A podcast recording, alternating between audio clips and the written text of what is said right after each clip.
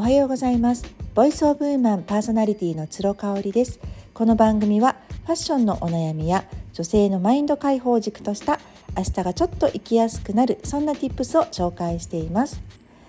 えーと、月初の私の恒例行事の一つに、えー、セラピストのコメちゃんのところで施術をしていただく、えーと、チキサロンでの、あの時間があります。で今月もねもうすでに行ってきまして、えーと、実はねすごくね体調が悪いというか、まあ、プチ不調が続いていたんですよね実はね。あの私生理痛はほとんどないんですその昔学生時代はねあの生理痛がすごくひどくて悩まされていたんですけれどもあの、今はねもうほとんど生理痛がなくって、えーと、むしろね排卵痛が時々あるんですよね。排卵って2つあるじゃないですか。なので私の場合ね左の排卵時期になるとちょっと痛みを伴うっていうのがあったりしたんですね。でちょうどねあのチキサロンにお邪魔する3日前ぐらいからこう左の子宮あたり下腹部の下あたりがキューッとこうね痛い感じがしていてキューっていうかなんかこうシクシクシクシク痛いような感じなんですよもう明らかに生理痛とかとは違う胃の痛みとかとは違う感じね。でああ排卵なんだななんて思ってたんですけどなんか今回は長引きましてでコメちゃんとこお邪魔する時もあのちょっと痛いんだって話をしたんですよね。であの調整をしていただいて90分間、えー、だいぶ楽になりましたね。もうあのもちろんね技術の高さも素晴らしいんですけれどももう私自身が本当にあのじゃあ横になってくださいって施術台に横になるとねあの信頼感がすごいので信頼をしているのであのもうその委ねるっていうこと自体がねすごく体にいいなっていうのをいつも感じますよね。やっぱりねあの触っていただくとすごくこうお腹の中とか内臓がねえー、パンパンだったっていうのを言われましたね。その便秘でとかお通じがなくてっていうことではなくてまあこう緊張感があるっていう感じらしいんですよね。でまああのその痛みもあってですね正直ちょっと食欲も落ちていたりとかしたので、まあ、こう食事が溜まってるっていう感じではなかったと思うんですけれどもねあの胃の辺りをねこうちょっと押していただいたりとかするとやっぱりねすごい気持ちいいんですよ。なんかこうねやっぱこう内臓自体が動き動きたがってたっていうかだからこう刺激を与えていただくとあのぐーっとねあの呼吸を吐くことでこう内臓にさらにこう入っていくんですけどね。米ちゃんの手が。それがね本当に気持ちよくって、まあ、途中あのヘッドマッサージなんかもしていただいてね。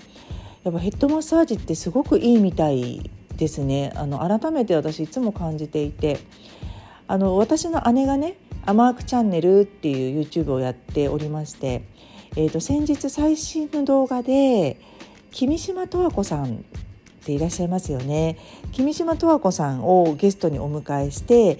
動画を撮って配信してたんですよ。でまああの彼女の美容テクみたいなねあのところで本当に50代だけれども美肌を誇る彼女ならではのスキンケアをあのきあの余すところなくシェアしてくださってるんですよね。その時に、まあ、十和子さんお酒は一切飲まれないんですけどうちの姉は私と同じくあのお酒大好きなんでねお酒でとか寝不足でむくんじゃった日の翌日の対処法みたいなのをあの十和子さんに聞いたらですねもう完全に耳のマッサージとヘッドマッサージだっていうふうにおっしゃってました。むしろ顔は触らないでほしいと。これは目から鱗だったんですよねでそれから私もね飲み飲んだ翌日とかはもう耳をね結構ガーッと触ったりとかあとまああのヘッドマッサージちょっとオイルつけて、えー、あの耳の裏とかをこうゴリゴリしたりとかねするようにしましたね。で、まあ、その施術中もコメちゃんの施術中もねヘッドマッサージをしていただくとねやっぱりねすっごくね頭がし何て言うんですクリアになるというかちょっと最近低気圧もあったりとかしてねあの頭痛もあったんですけれどもそれもすっきりになりましたね。でね何よりこう施術後にですねすごくニュートラルな自分に慣れているっていうところが面白かったんですよね。なんかこう対外的に何があっても大丈夫だなっていう自分になれるっていうとすごく大げさなんですけどねそんな感じ。でえっとコメちゃんにですね一応まあ秋から冬にあの季節が移り変わっていてまあ、えーと気をつけなきゃいけないところっていうねお話をしていただきました。施術中に。でやっぱりね腎ですね。腎臓はすごく弱りやすい時期らしいです。でそもそも私はね腎臓がそんなに強くないのでねさらにあのダメージが加わりやすいかなと思うので気をつけたい部位ではありますね。なのでその立ちっぱなしとか座りっぱなしとかっていうのはあんまりよろしくないということなんですよね。あの滞りができてしまうっていうことだと思うんですけれどもね。あとは、えーと、積極的に取りたいご飯ご飯ね、えー、食べ物は黒いものになるそうです。であのサロンでも最初に黒豆茶を出していただいたので黒豆茶コーヒーとかどうなんだろうちょっと聞くの忘れちゃったけど黒いもんねそう黒豆茶とかいいですよっていうふうに言っていただきました。まあでもカフェインだからね。コーヒーもね。私もコーヒー大好きであの絶対1日に1杯は飲むんですけど、えーと、午後午後以降お昼ご飯以降は飲まないようにしてます。ただお友達とねあの、まあ、ほとんどないですけどあのランチ行った時とかにあのコースの最後にコーヒーとかご飯の最後にコーヒーっていうのはありますけど2ヶ月に1回ぐらいかなっていう感じですね。なので午前中に1杯っていう風にあの決めてます。もうねそれ以降飲みたいと思わないんですよね。一杯で十分。あとはずっと一日中お茶湯を飲んでいます。はい。でお茶湯とかやっぱすごく今の時期いいですよっていうふうに言われたのでもう施術後からねもうあのずっとお茶湯を飲んでますね。今週はお酒も控えていてあのー、昨日の夜はねえーとほろ酔いライブをしたのでお酒ちょっといただきましたけれども。もうねやっぱり寒くなってきたしお酒がすごくこう冷たいキンキンのお酒が美味しいっていう時期じゃないのでそもそも私はピッタっていうねあの質を持っているのでお酒がめちゃめちゃ得意なわけじゃないっていうことにも気づきね。なんかそうなるとやっぱりいらないかなって、まあ、主人とね一緒に飲むお酒ぐらいかなっていう。気がしてますね。であと黒いもの。ごまですね。あとは黒豆です。で、えーと、私ね黒豆が甘くてあんまりね得意じゃないので、えーと、コメちゃんにおすすめされたあのスーパーで売ってる黒納豆を買いました。これ美味しいね。私初めて食べたんですけどわさびがついてるんですよ。あのからしじゃなくて。でそれをね混ぜてであのしらすドレッシングあるじゃないですか私がよく作ってる。あれをねちょっと入れてねだし醤油かけてもうあのかなり美味しい一品になりました。うん、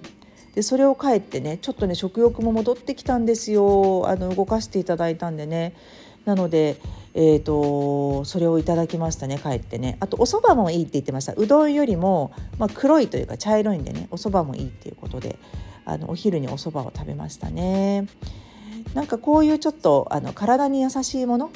冬の養生に役立つような食材をあの3食のうちで少しでも取り入れるとまた全然違うんじゃないかなっていうふうに思いますのでもうおかげさまでね施術した夜はね本当にぐっすり眠れてねもう眠たくて眠たくて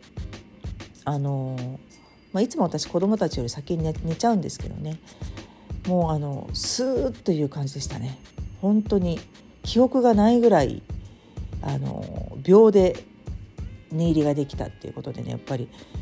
なんかさ幸せってそういうことかなって思うんですよね。悩みなく夜寝れる眠れる。もうスーッと、ね、眠れる。そして朝あのパッと起きれるっていうね。